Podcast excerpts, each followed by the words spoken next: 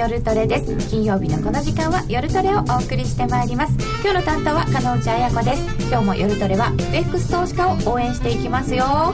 それでは早速ゲストをご紹介いたしましょう。今日のゲストお久しぶりの登場です。FPC 証券代表取締役の深谷浩二さんです。はいどうもよろしくお願いいたします。だだいぶお久しぶりになりましたよだいねぶですねどれぐらいですかね。結構前ですね。そうですねね年ですね少なくとも。去年ですよね多分。うんそうですね。今年はないですね。はい。去年は割とみんながドル高って言ってた中で深谷さん意外に慎重な見方をされていたんで、もう年前半は上がらないとか。もうね100円105円のなんかレンジそうなってるんですでけど。5月が円の高値ドル円は底値ここが？5月って言ってたんですよ。ねじゃあその辺のお話も後ほどまた伺ってまいりたいと思います。そして高野康則さんです、はいよろしくお願いします。よろしくお願いいたします。そして花子ちゃんです。お願いします。エミリちゃん。よろしくお願いします。なるみちゃん。お願いします今日も楽しくお送りしてまいりたいと思います。よろしくお願いいたします、えー6月は相場のターニングポイントなのかと題して伺ってまいります。その後 FX 取引をもっと楽しむためのコーナーもあります。ツイッターや番組ブログでご意見ご質問受け付けております、えー皆さんと一緒にトレード戦略を練りたいと思います。それでは早速進めてまいりましょう。えーさて深谷浩二さんをゲストにお迎えいたしました今夜の夜トレですが、えーまず5月の振り返りをちょっとユーストリーム先行配信でしていただいたのですけれどもこの6月はまずは、えー ECB から始まるという感じです。来週ですもんね。来週ですね。これ動くんですよね。動かないともうダメでしょうね、もう何度も裏切られてますからね。さっきあの高野さんねおっしゃられた通り空振りにあの終わって言葉だけがついてましたけど、もういい加減ちょっと動かないと、まあ、ここまで前振りしてるって何もやらないかったら なんか逆違う意図があるのかなっていうことですよね。もしやらなかっゼロたら回答はまずないでしょうね、じゃあでも何をやるんですか？まあ、いくつかねあの上がってますけどね、そのまああの金政策金利を若干下げる。0.25、0.1にするとか、若干ですね。まあ、若干ですよね、あとはあの今もうちょっと止めちゃってるあの長期資金の供給オペレーション。あ LTRO ってやつですよね、あれを復活させるとか。あとはまあ量的緩和的なことをやるのか。あとまあ言われてるねマイナス預金金利、はいはいマイまあナス金利。その4つぐらいじゃないんですかね。そのうち1個やるのか組み合わせるのか。ああ、ね。4つ今挙げていただきましたけどこの中で1個なのかいくつかなのか、まあ1個じゃちょっとダメだと思いますね。あの1個だと多分バカにすんなよって感じになっちゃうと思いますあのマーケット的にはね。バカにすんなよ。そう。あそこまで期待させといて一体何なのっていう。ああそんな感私は一じですか。体何みたいな。まあ政策金利だけだとねあれだけ非伝統的な方法を考えるって言ってたのでそれはうんなしですよね。まあだから政策金利の引き下げはまああのなんていうんですか基本メニューとしてまず一つあって。あこれ基本メニュー。はい、でオプションをどうするかっていうただ中銀預金金利のマイナスってやりますかね、ちょっと、まあ、ちょっと難しいかもしれないねですけどね。技術的な問題とか、うん。あとその結局中銀預金金利マイナスにするってことはその規模の大きな銀行から税金を取るようなもんなんですよね。あの準備預金っていうのは必ず準備預金のその利率があって、はい。あの預かったお客さんから預かってるお金に対して一定比率預けなきゃいけないんで義務なのでそれは、はいはい。でそこにマイナス金利がかかるってことは銀行からそれ税金を取ることになるんでなるみちゃんポカーンとしてますね。はい。難しい、マイナス金利っていうのは結局金利って普通もらうもんなんですけど、マイナスってことは払うってことですよね、うん。お金預けてる人がお金払わなきゃいけない、銀行にお金を預けたのに銀行にお金を払うって変だよねやっぱり、手数料みたいな感じ。あ手数料ね。でほら我々はそれ嫌だったら銀行にお金預けなきゃいいんだけどさっきも言ったみたいにあの銀行は中央銀行に対してお金をあるあの一定量入れなきゃいけないだから決まってるからだからそれを強制的にそこからお金取るっていうのはちょっとやっぱりあのああいうユユーロ圏なんていう大きな銀行がたくさんある場所でそれをやるっていうのは極めて難しいのかなと思ってます、確かに税金っぽいですね、義務があって徴収されるって、う。んでそれあのおっしゃってた中でその前あれおっしゃった証券市場プログラムっていうのがあって SMP というのがあって、それで、あのーまあ、そギリシャの国債とか買ったんですよね、はい。その国債を買うのに、まあ、お金払うじゃないですか、その払ったお金を今あのオペレーションというので毎週毎週こうお金をこうかもう一回銀行中央銀行 ECB は借りてるんですよ。マーケットから。あのお金の量が増えないように、借りてるんですか、まあ、付帯化っていうんですけど、まあ、吸収してるってことですかね、こう。はいお金をまずギリシャの国債買って資金供給するけどそれをもう一回こそうなんです。うマーケットからで吸い上げる面倒くさいことをやってるんですけどそれをやめるっていうのが割とやりやすくて簡単にお金をこうマーケットに出すことになるので、まあ、それをやってくるのかなと個人的には思ってます。深谷さんこの中の4つのうちのいくつかをやったとして、うん。はい。そうするとマーケットとしては、もうこんなに長いことなんかやるよねって思ってるので、その後の反応ってな何をやったらどうどうなりますか？まああのよくねその織り込み済みって言うじゃないですか、でも金融政策は私はもう織り込み済みはないと思っています。今回あの ECB が動いたとしても、うん。あやっぱり動いたねって言って終わりではない。もういいやみたいな。始まり。始まり、うん。あのまあ要するにあのい他いろんなイベントはあるじゃないですか、はい。それの時はこう材料出るともう事前に織り込んでて終わりっていうことはあるんですけど金融政策っていうのは一回変えたらずっと継続してやってきます。ね日銀の場合もじゃあ量的緩和やるやるって言ったらもうずっとやっていきますし、なまあそういう意味ではあの出尽くしにはならないと思うんですよね。金融政策っていう材料材料というか金融政策だけは。いろんなことがええ。なんかあると出尽くしって言われて、ええ。逆にそこで終わり知ったらしまいみたいになっちゃいますけど、うん金融政策は別、別だと思いますね。他のイベントはちょっと性格が違うんで出尽くしはないと思いますね、ええ性格が違うっていうのはどういうことですか？あやっぱり実際リアルに資金が供給され続けるとかっていうことになればそれは影響としてずっと残るのでうんうん、実際にお金出るんですもんねそっから、そうなんです。うん。だから今回で言うとその政策金利の引き下げだけだった場合うん。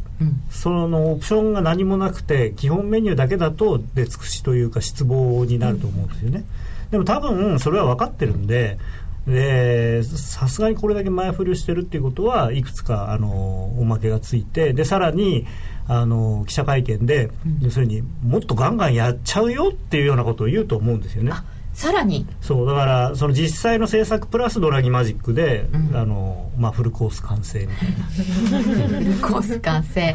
でその場合はやっぱり素直にじゃあよユーロ売りでいいですか、うんいいんじゃないですかね。だから例えば本当に細かい話で言ったら、当日発表あるじゃないですか、で一瞬例えば、まあ、出尽くしとかいうことでユーロ高にふ触れることがあるじゃないですか、すかさずそこは売った方がいいと、あー。それ面白いですね。市場がなんかいつものように出尽くしって言って、うん。ユーロ上がっちゃったら、ええ。そこはいい売り場になるかもなるんじゃしれないと思いますけどね、それを狙えばいいんですね。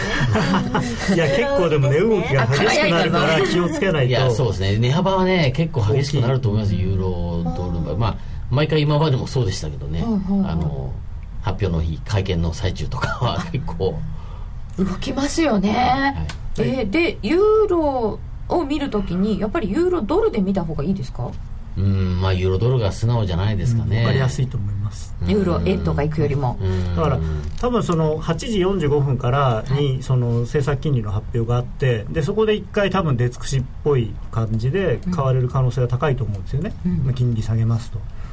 でそれで上がって次ドラギさんのそあの会見が9時半に始まるのでその間のどっかで売っとくと大体あのドラギさんの会見が始まってもしかしたら最初の一瞬買われるかもしれないんですけどその後でいやこんなこともやりますあんなことをやりますという話が出てきてどんどんどんみたいな感じになるんじゃないかなと今は想像してます。どんどんどん木曜日でしたっけ？木曜日、うん。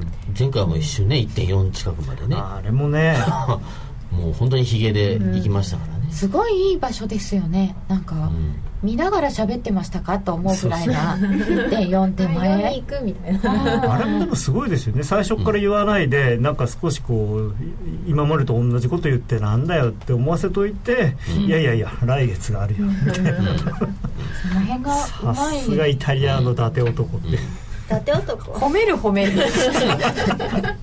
そういうことが起きそうなのが ECB テレビ時間6月5日木曜日の夜ということですね、うんそうですね。はい。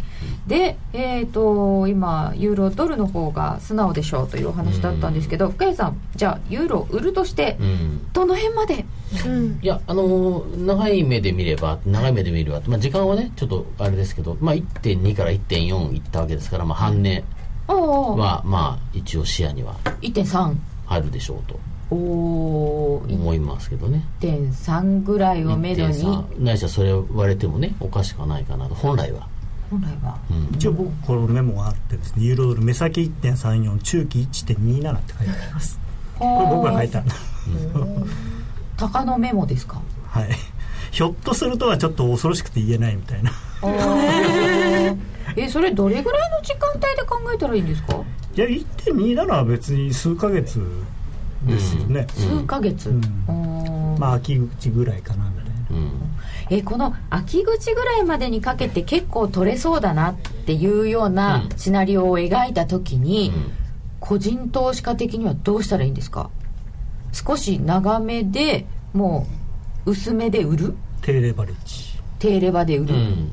まあ、トレンド出てる時はそんなに無理必要は必要はないんでしょうね。だからね、そこは、うん、素直にユーロをショートしてだからまあ相手がね、まあ、ユーロ円なのかユーロドルなのかってね迷うんでしょうけども、うん。ユーロ円は難しいですいやあのね今まだちょっと円ショートじゃないですか、でまあまあ剥げ落ちたと言っても円先安感が、まあ、またね残ってるんで。でこれマーケットのテーマがユーロどこ安になった時に円売ってポジション取っとくよりユーロ売った方がいいじゃないかっていうそうそう買い戻しがねことになると、まあね円をショートの人はもうやめてもうユーロでいいやってなると円の買い戻しが入る可能性があるから。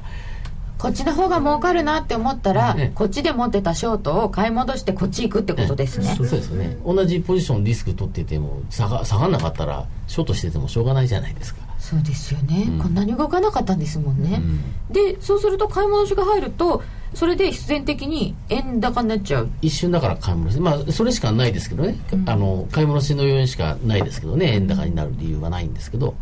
ただだからそういう意味で円ユーロに対してユーロ売ったら何を相手にって言った時にまあ円よりはやっぱりドルの方が素直なのかなっていう、その円が円側の材料がどうなのかっていうのとドル円がどうなのかっていうのが結局関わってくるんだと思うんですけど、円これこれから一応成長戦略あるじゃないですか日本って。うん。なんか渋い顔なさいましたけど深谷さん。あんまり関係なかったいうない。すいません。ないんですね。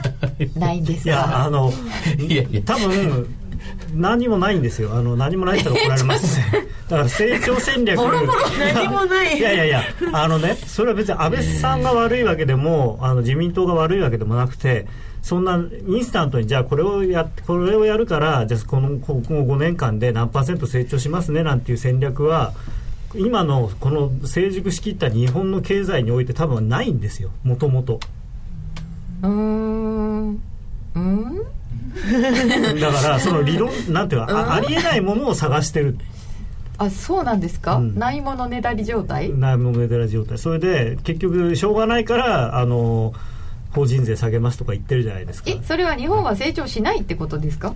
いやだからそんなインスタントに成長できるようなものなんていうのはないんですよ。ああ例えばもっとね。あの、まあ、今いろいろ利権が問題になってますけれども利権ってあの理化学研究所ね、はあ。ああいうところにもっとちゃんとお金を出して基礎研究をきちんともう一回一からやり直すとか、まあ、そういうことですごい10年とか15年とかっていう単位だったら例えば再生医療の世界で日本がリーダーシップを取るとかあとなんとかいろんな物理学の領域でも日本って実はものすごくあの目はあるんですよね。ただそれを実行できてるかっていうとできてない。でそういうところからこう足腰を立て直すところからやっていかないと表面的に何かをやってポッと良くなるってほど日本は非効率な国じゃもうないんですよまあそれは時間がかかるでしょうね、だとすると今回の6月まあなんか出してきたとしても、為替に影響はあまりない、ないんじゃないかと思いますねポジポジティブな影響はない、うんポジティブっていうか、うん円安の影響はない、でも深谷さんこの構造的えにえこう日本ってやっぱりちょっと赤字貿易赤字になってきたりとか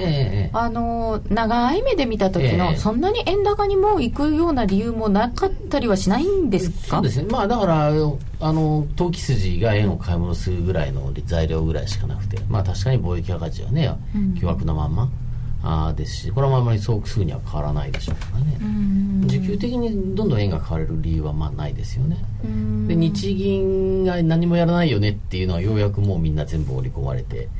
まあ、これはようやくみんな納得したんですかね。本当に知ってますか、ね。でもここでまじゃあ。まだまだ6月になんかするんじゃないかと思ってる人いるんじゃないですか。海外にはいるのかもしれないですけ成ど、長戦でも略と追加緩和がセットで出てくるんじゃないかみたいな。ただ、まあ、やっぱりもう1か月ぐらい前ぐらいからもうやっぱちょっとねその外資系のね金融機関とかがドル円のあのドルロング円ショートの推奨をやめたりとかいうことは出てきてましたしでえーまあ、ファンドヘッジファンドの決算で11月じゃないですか、まあ、大体多くて。で5月ってまあ半期ですけどね、そうするともううんなんだかこう半年見てみてもあー全なんだこれは。然儲かんなかった。板閉めようかみたいな。まあだからそれも出てるんじゃないかと思いますけどね。でまあアメリカの直近にもねあのずいぶんもう下がるところまで下がって。そこなんですけどやっぱりアメリカの金利見て動いてますよね。動いてますね、そうですね、えで随分下がっちゃったんですけど、これも昨年末年初にはえうん。アメリカの金利ははい。2014年は上がるよっていう方向でみんな見てた人が多かった、多かったでしょうね。それがこんなになっちゃいましたっていうところですけど、みんなだから債券ベースショート要するに金利が上がる方向にかけてしまったので、もうもうとにかく下がれ下がれというか金利上がれ上がれっていう状態だったのでやっぱりなかなかそれは難しいですよね、それがイエレンさんがこう言っても利上げがもうやっぱりもう来年の後半みたいな話になるともうちょっとね一旦諦めて。でもさすがにここまで来て、えー、と水準的にはこの2.4っていうのはどうなんですか？うんまあここからどんどん下がるっていう感じじゃないでしょうね。インフレ率もまだちょっと低いですけど、2%台乗ってくるときに、うん。まあそれよりも下っていうのはありえないでしょうから、うん。2%割れっていうのはないですしそうすると下ももうちょっと限られてきますよね、うん。ただやっぱりねちょっと3%までっていうのはやりすぎた。早く早くやりすぎたんじゃないですかね。去年の年末ね、そうなんですか、うん。3%結構上がりすぎだったうん、ペースとしては早すぎたんじゃないですかね。あ確かに急に上がってました、うん。とそれをもう一回やり直してるような感じですか、そうですね。もう一回仕切り直しで、まあここからまたもう一回やるんじゃないですかね。えもしこうアメリカの金利がこの辺で底をつけて上がっていくんだとすると、ええ。材料はやっぱりこの先の利上げってことになるんですか、うーんそうですね。だから利上げはまあ年後来年のね後半なんで、うんそうすると、まあ、それまではゼロ金利 FF はねずっとゼロなわけなんでじゃあそこから10年債との金利差がどこまで広がるんですかっていうことあになるんですよね。あ FF 金利政策金利ゼロっていうところから、はい。10年債をその差で考えるってことですか、うん。今までこうずっと振り返ると私見てみたら3.5ぐらいがあのもう限界で4%までいったことはないんですよ。あ過去。そうなんですね、あじゃあもともと今ゼロ金利なんだから上限3.5ぐらいだってこと、うんその時。まあ利上げすればまたね水準は結局上がるわけですけどね、まあ、それを織り込んでいくんでしょうけどさすがうに、んだからこの間の年末に3までいったのは、じゃあ年末はもうゼロなままなのでじゃあ1年間で0.5しか上がらないというあこーとですよね。年末年末最初からそうだったんですね。だから上がらないと。だから上がらないと。ドル円はそれなのにすごい上がるっていう予想になってみんな買っちゃってたから、うんそうそうですね。需給的にももう上がらなくなってた、でそのアメリカの金利が上がるあっていう予想もイエレンさんになってからだいぶ後ずれしてるんですよね、そうですよね。うん。まあ、うん。1回目の利上げに関してはそんなに後ずれしてないと思うんですけど、うん。その後のペースが非常にやっぱり遅いんじゃないかっていう懸念といそううかですね。ううんん。えーさてツイッターたくさんいただいております、えー5月23日のバーナンキショック以降のレンジ加減が2.4ぐらい。うん。あ確かにバーナンキショックまでとそれ以降とちょっと違いますよね、オーバーシュートするまでこの状態は続くのか？どうですか、そろそろ。うん。まあとりあえずだからそのポジション、まあ、債券のね方のポジションの整理はまあまあ終わったかなという感じはしますけどね、だからまあこれ以上長期金利下がらないんで、うん。アメリカの長期金利がこうじわじわ下がってきたことによるドル円のか下へのプレッシャーっていうのはやっとちょっとなくなったかなと。あとは残るはその円のショートの買い戻し。ただそのアメリカの長期金利もじゃあここからまだどんどん上がるのかっていうとそうじゃないと思うんですよね、で今のその2.4%台とかっていうのを考えるとドル円まあ多分その単純に10年債の利回りとドル円の相関だけでいうと100円ぐらいでいいいいとこなんですけど今どっちかというと下がった割に下がってないんですよ。米債がの金利が下がった割にはドル円は下がってないんですよね。だからこのまま米債がこれ以上下があの利回り下がらなくてもドル円はまだ下がる可能性が僕はあると思ってるのとあと、まあ、確かに2.4%ってすごい何回か止まったところなんでここで止まる可能性もちろんあるんですけど、ただ、あのー一応チャートだけの話だとあの去年3%手前行って3%の上ちょこっとやってっていうところのダブルトップになってるとすると2.47ぐらいがネックラインなんでそこ切れてるので、まあもうちょっと下がるかもしれない。チャートでいくとそうなっちゃうわけですね、であの上にもオーバーシュートしたわけだから下にもオーバーシュートするっていう可能性はあるんですよね。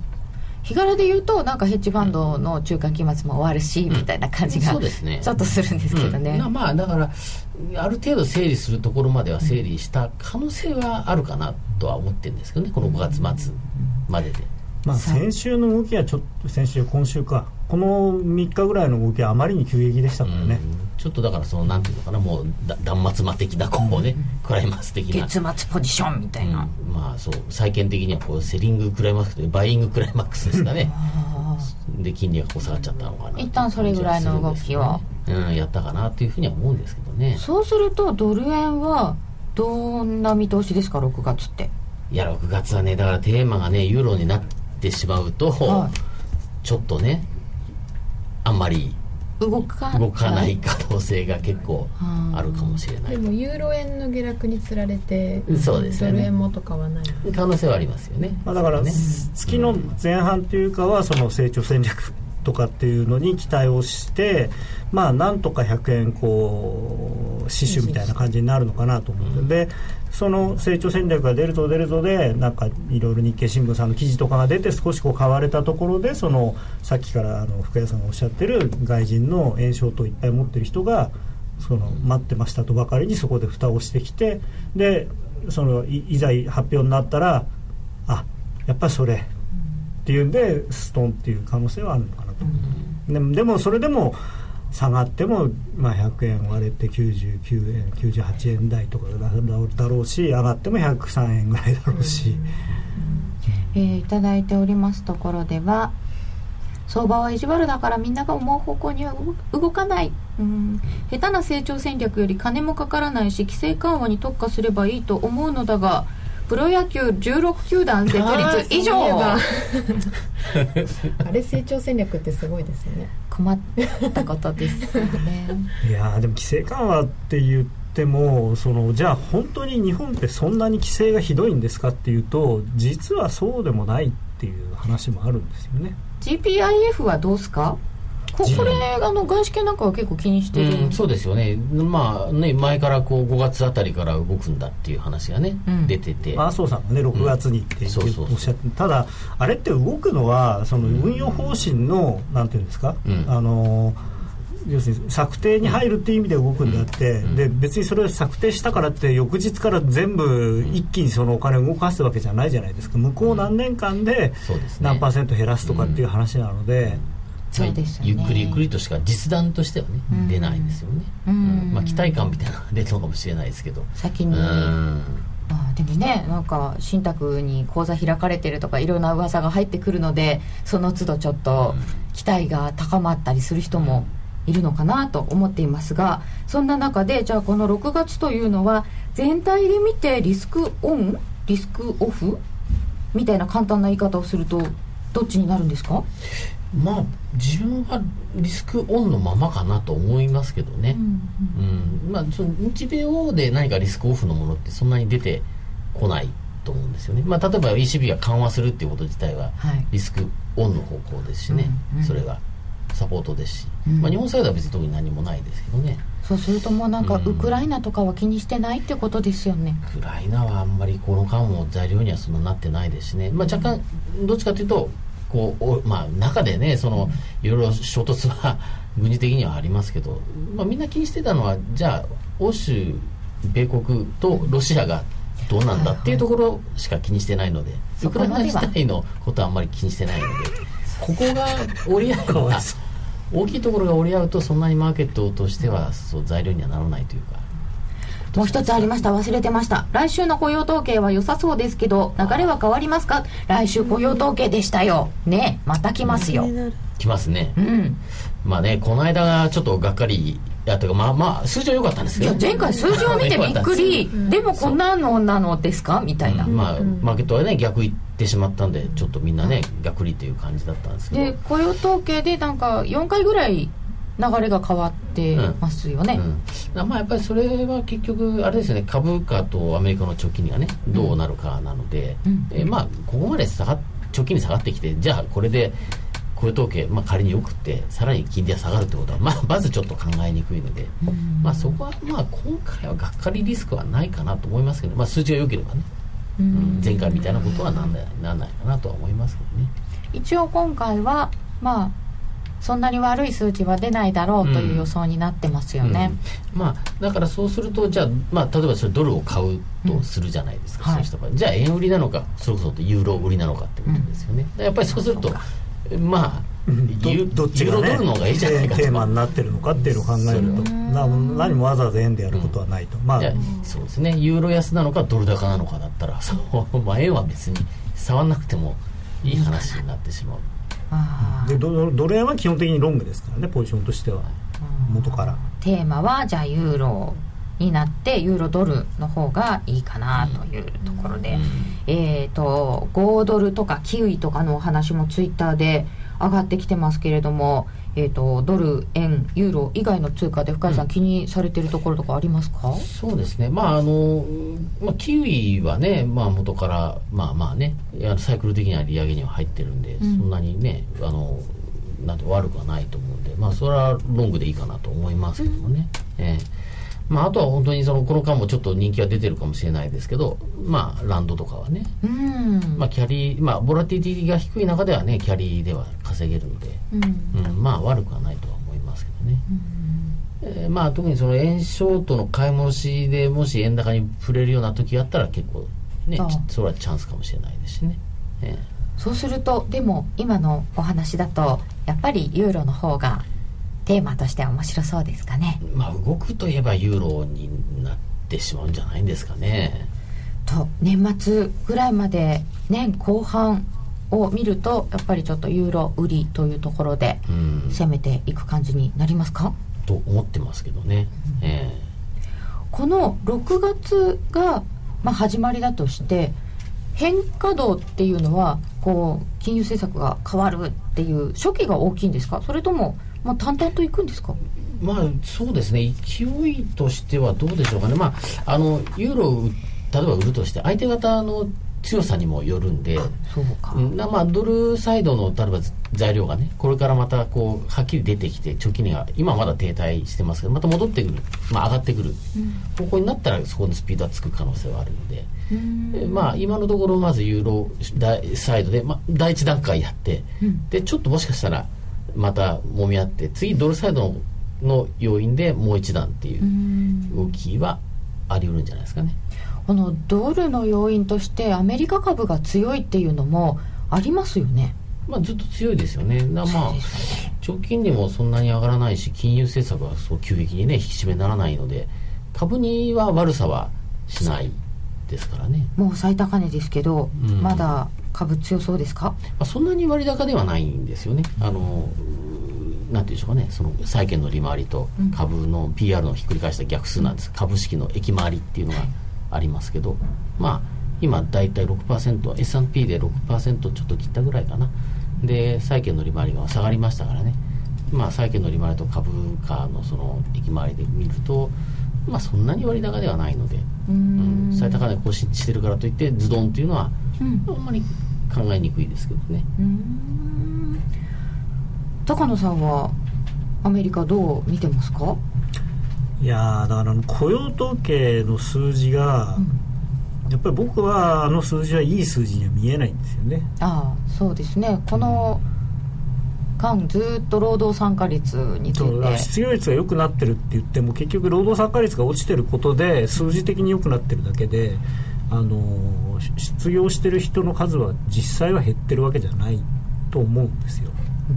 だからそれを考えると本当にこの今のアメリカの景気っていうのは持続的なのかなという気がしていて。それこそでもイエレンさんがずっと気にしてるスラックでしたっけ、うん。たるみ？うんのとこですよね、だからそれが金融政策でどうにかなるものなのかっていうところなんですよね、まあ、それは日本と同じで。であのやっぱり、まあ、今アメリカはすでに、えー任期3年半残してレームダック化した大統領がいるので、ああ、うんちょっとなんかこうなんていうのアメリカ自体のそのなんていうかこうエネルギーっていうのが、はい。なんか落ちてる気がするんですよ。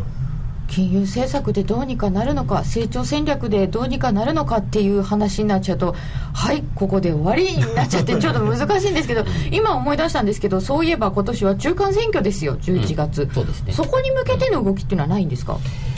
いや政治的にはまあ、てか相場的にはなかなかそこをその前に材料にするっていうのはちょっとやない。毎回そうですよね。あのあんまりならない。動かない。実際政権、まあ、議会の体制も固まってじゃあ政策どうなるのかっていう段階で動くので、まあそこ前であんまり動かないとは思いますけどね、えなんとなくあの中間選挙の年は米株少し弱いというようなイメージがあったのですけれども、今年はだいぶ強いなという感じがしますがー政策でまあねあんまりこう今アメリカの経済って動いているところはあんまりないので。そうですようんね、だからまあ、うん。そこでどっちかっていうのでその特にその株価が影響されるってことはあんまりないのかもしれないですよね、うん。あとはまあだからそのさっきのスラックゆる緩み、うん。たるみか。たるみを何で測るかっていうと結局じゃあこう賃金がこうね実際ちょっと上がってくるとか、うん。そういうところがこう影響まあ目に見えて出てくれば、うん。あもうたるみがねこううかなりもうなくなってきたなっていう話になるんでしょうけどね。アメリカの景気が本当にいいのかっていうのはずっと言われてるんですけど大雪があったりとか何があったりすると、その都度読みにくいので、でも出てくる数字見るとすごい強いよねっていうのもありますよね、まあ第一四半期はしょうがなかったんでしょうね、っていうことですよね。だからまあここから出てくる、うん。まあ、5月本当45月以降の数字第二四半期第三四半期うん。なので、なんか13は GDP マイナス1%ってかなり悪かったんですけど、46の予想がまあ13が悪かったから余計に46上がるみたいな話で3.6ぐらいが今市場の中心だそうですけど一部に5%とかあるそうですが、うん。そんなにまあ、強いそこまで強いかどうかは分かりませんけどね、まあ、まあただだからこうモメンタムとしてはこうちょっとね上向きの数字がおのずと出てきやすいという面はあるので。それでもドルそんなには買われない？まあただどうでしょうかね。夏場以降はまあドル上がってもおかしくないと思だからいます対ユーロではドル買われると思いますよ、あそれはもうん。うユーロ安だけではなくて、ドル高でもある。そうですね。だから円はちょっと円だけ特殊になると思うんですよ円特殊？全般的なドル高なのにドル円は上がらないというパターンがでむしろなんか黒線の都合であの、全体的にドル上がってるくせにその日ではドル円は下がっちゃったねみたいな日が、まあ、ポツポツと出るのかなと。分かりにくいですね、うん。そうするとドル円は、順番がだからあれじゃないですかね。ドルが一番強くて、まあ、次円で、まあ、最弱がユーロ3つ並べるとね、そういう順番の中で、まあ、その隙間がどれぐらいなのかっていうことなのかなと思うんですけどね、そしたらやっぱり一番端と一番端でユーロドルやるのが分かりやすいですね、じゃないかと思ってるんですけどね。おーなるほど。えー、ということで現在のところはユーロドルが1.361617ぐらいです。先ほど1.3割れもというお話がありました、中期的に見て少しずつ打っていくというような戦略で。そうですね、上がったところはうん。も戻り売りって感じですか？そうですね。上がったところ、でもあの本当にあのーさっき言ったみたいにあの理事会の時なんかでにもし売るんであればですね100ポイントぐらいアゲンストにいって切らなきゃいけないようなポジションの持ち方はしない方がいいと思います。はい。あの本当に短い時間でバーッと動く可能性があるんですぐ100ポイント、そういう荒い時は、うん。えっ、とポジション小さくして。ね。うん。じゃあ深谷さん最後にえーご覧になっていただいている皆様に、はい。これはっていうものがあったらこれは。ぜひおあ伝えください。ポジションで。はい。あまあやっぱりユーロ ユーロショートで。ここここ気をつけるとかあったらあーまあ気はい。をつける、まあ、気をつけるでいくとやっぱりあれでしょうね。まあ円ショートがね、やっぱりそこのユーロのとばっちりリスクがあるというところですかね、うん。そこですね。だからむしろだからそこはちょっと逆に軽くしとけば、おしめの黒線の買いのチャンスも逆にあるかなというふうには思いますけどね。ユーロがこうどっぽ安になるときにとばっちりを食らう可能性がある。そこにちょっと注意していただいた方がいいだろうということで、えー今日は深谷浩二さんにお話を伺いました。このコーナーはここまでです。一旦お知らせですあのロングセラーラジオソニー EX5M2 好評発売中。高級感あふれる大型ボディに大口径スピーカーを搭載。短波放送のほか AM、FM も受信可能です。卓上型ラジオ EX5M2 乾電池 AC アダプター付きで税込1万8360円。送料500円。お申し込みお問い合わせは0335954730ラジオ日経通販ショップサウンロードまで。CD 金井さやかの90日で仕上げる TOEIC テストステップバイステップコーチング好評発売中。500分にも及ぶ音声ファイルとボリュームたっぷりの PDF ファイルを1枚に収納。しっかり確実にテストに向けた指導を受けることができます。お値段は税込5400円送料500円お申し込みお問い合わせは0335954730ラジオ日経通販ショップサウンロードまで。さてここからは FX プライム by GMO の選べるミラートレーダーを紹介するコーナーです。いつものように花子ちゃんとそして FX プライム by GMO の小杉さんに参加してもらいます。よろしくお願いいたします、はいよろしくお願いします。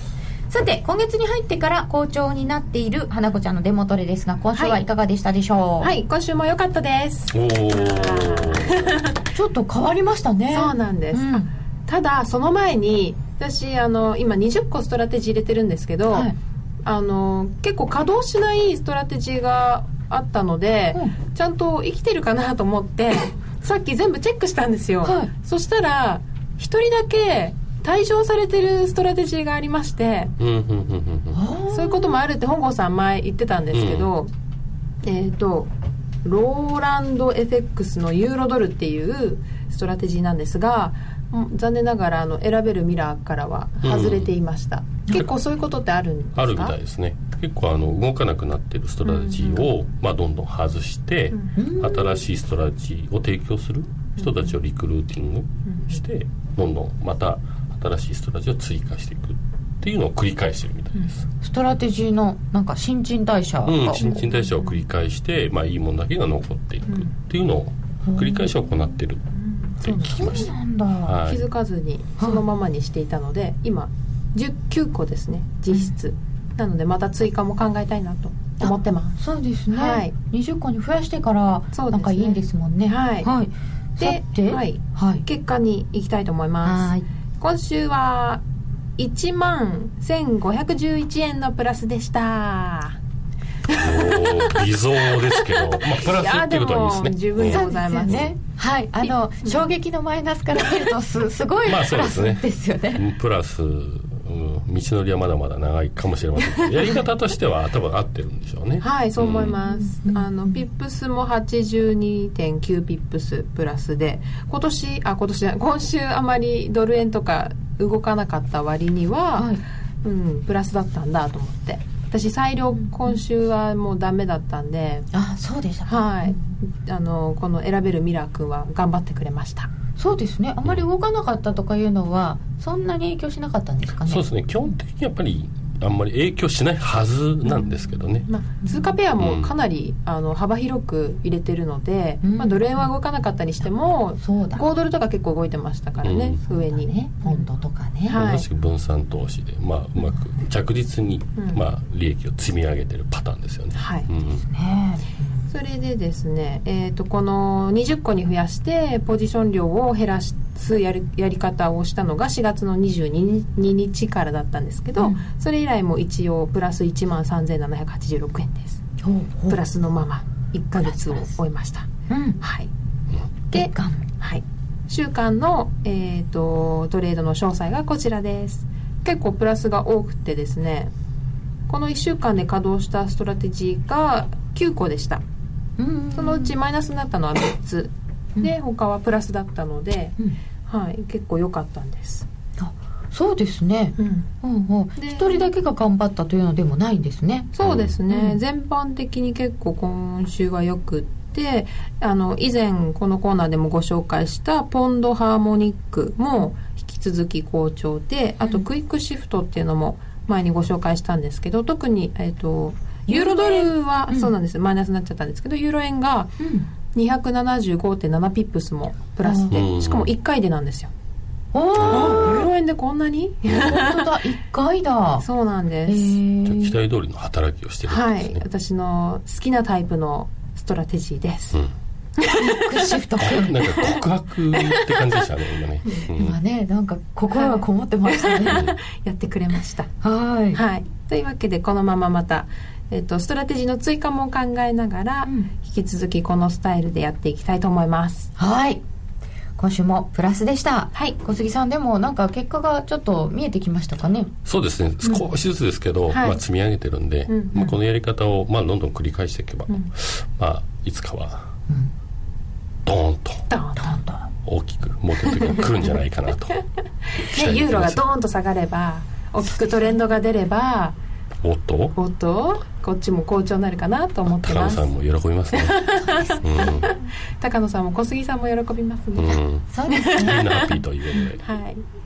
10K っていう表記は分からない人いるよね。あそうですか。10K は K は1000っていう意味なので、10K だと1万通貨になります。通貨単位ですね。はい、日本ではあんまり線ってこう、うん。単位として使わないので、うんでももカンマつけるところって線のとこじゃないですか、うん。本当だそうでしたね。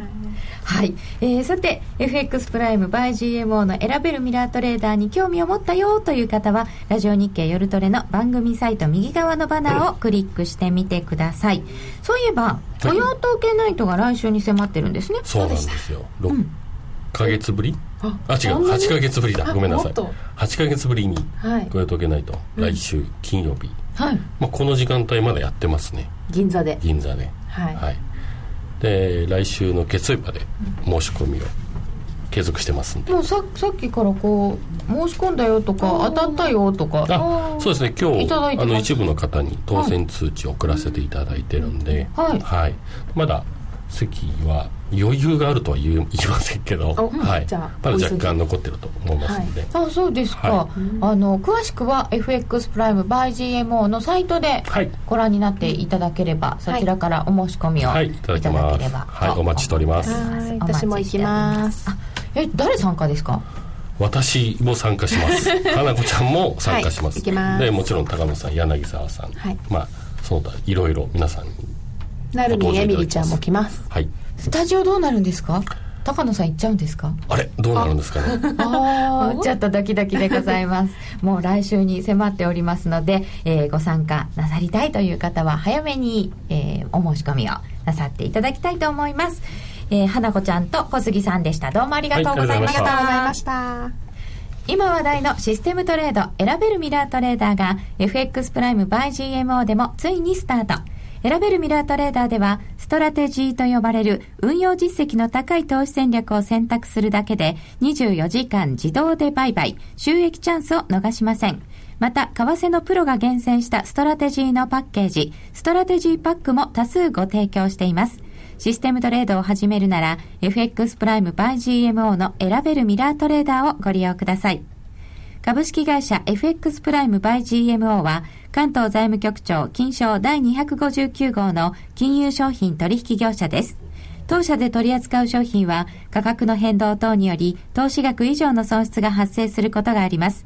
取引開始にあたっては契約締結前書面を熟読ご理解いただいた上でご自身の判断にてお願いいたします。詳しくは契約締結前交付書面等をお読みください。スが今すぐ聞ける。ラジオ日経のレース実況をナビダイヤルでお届けします。開催日のレースはライブで3ヶ月前までのレースは録音でいつでも聞けます。電話番号は0570-008460 0570-008460 0570を走ろうと覚えてください。情報量無料かかるのは通話料のみ。ガイダンスに従ってご利用ください。競馬中継が聞ける、ラジオ日経のテレドームサービス。東日本の第一放送は0180-99-3841、99-3841。西日本の第二放送は0180-99-3842、99-3842。情報量無料、通話料だけでお聞きいただけます。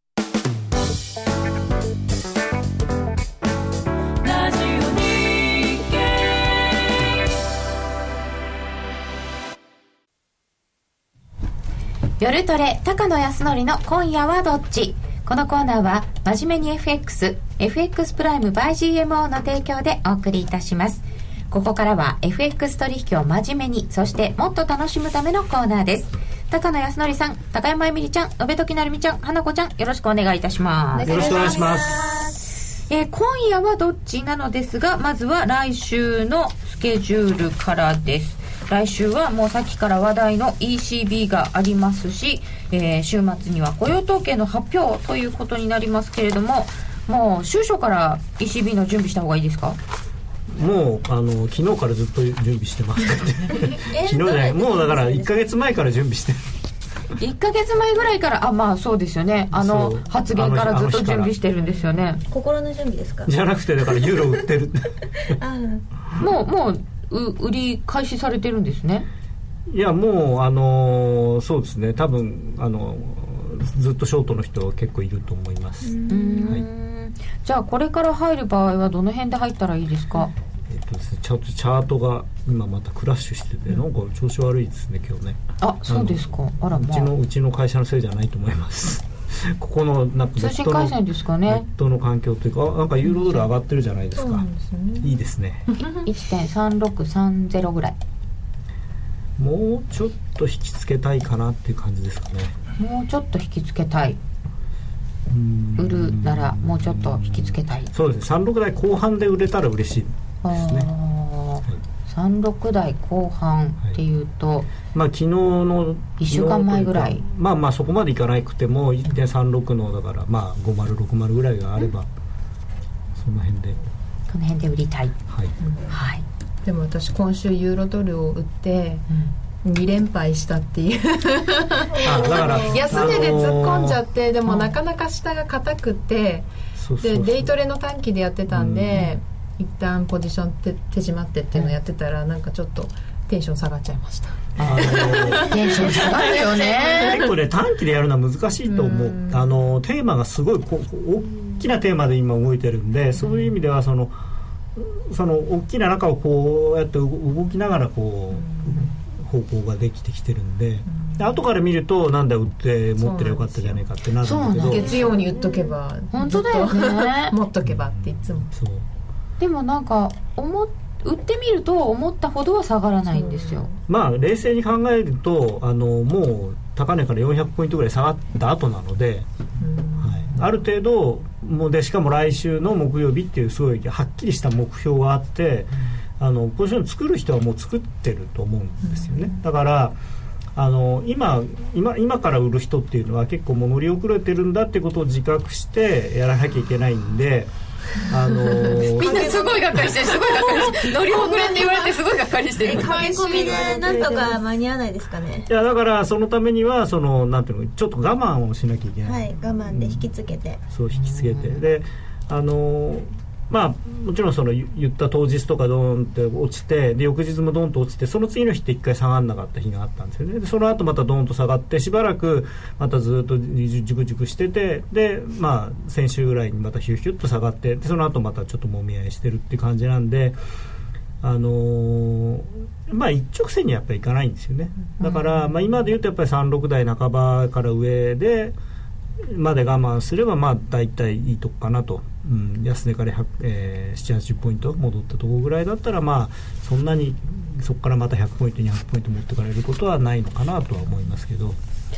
そして、えー来週ということで言いますと4日に ADP 雇用報告がありまして週末に雇用統計、まあ、その前に ISM もまあ2日の月曜日にありまして株的には気になるところです。まああと中国の指標とかもあるんで日曜日かな？その辺もちょっと関係あるかな。日曜日なんですよね、はい。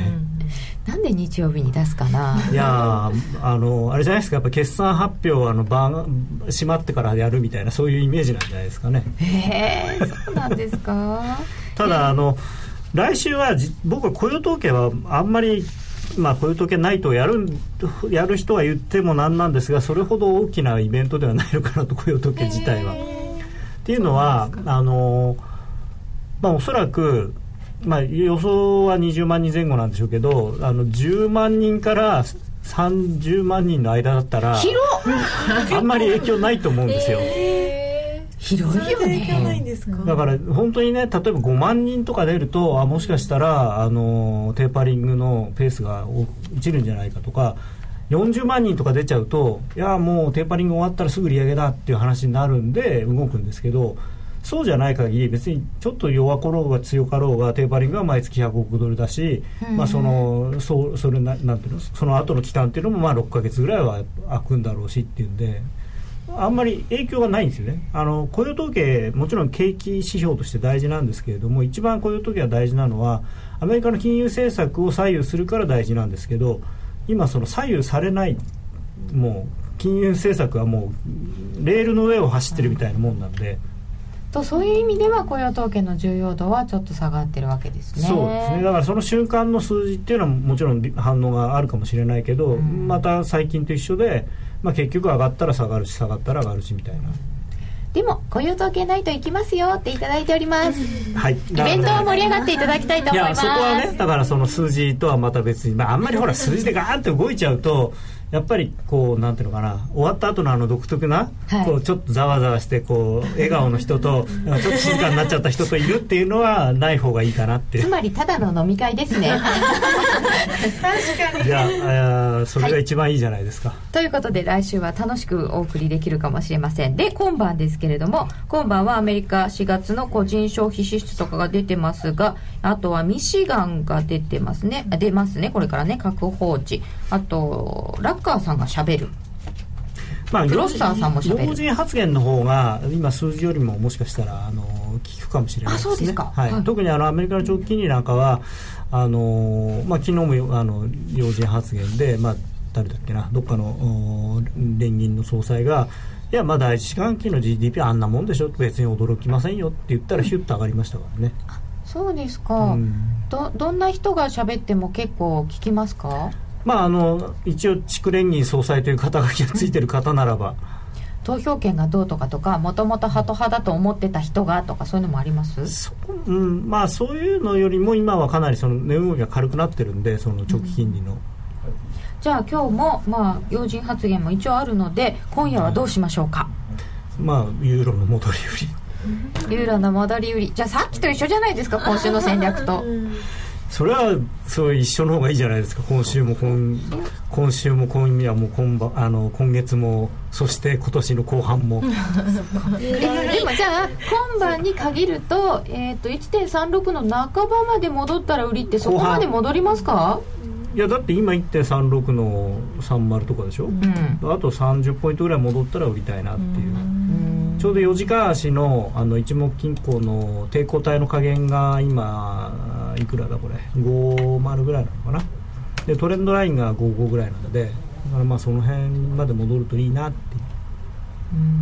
でまあ今基準線のところに来てるんでここで売ってもいいんですけど、まああのーこのポジションなんていうのかな？比較的長く持ちたいポジションなんですよね今のユーロショートっていうのは。だからいいところで入りたい。はい無理して入るよりはあのいいところでじゃあ入そもそも今夜はどっちじゃないということです。いやいやいや。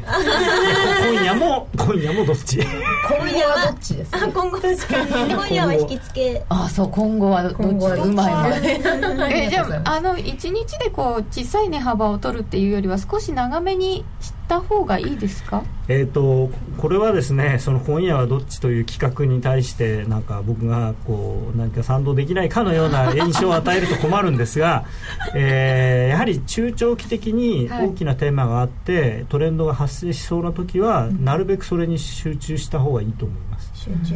であのーもちろんその日中に20ポイント取る、うん。それを20日やれば400ポイントじゃないかっておっしゃる方いるんですけど、まあ、そういうのはやっぱり勝ったり負けたりがあるので、それよりはここからまあ何百ポイントあるいはうん場合によっては1000ポイントぐらい動くかもしれない。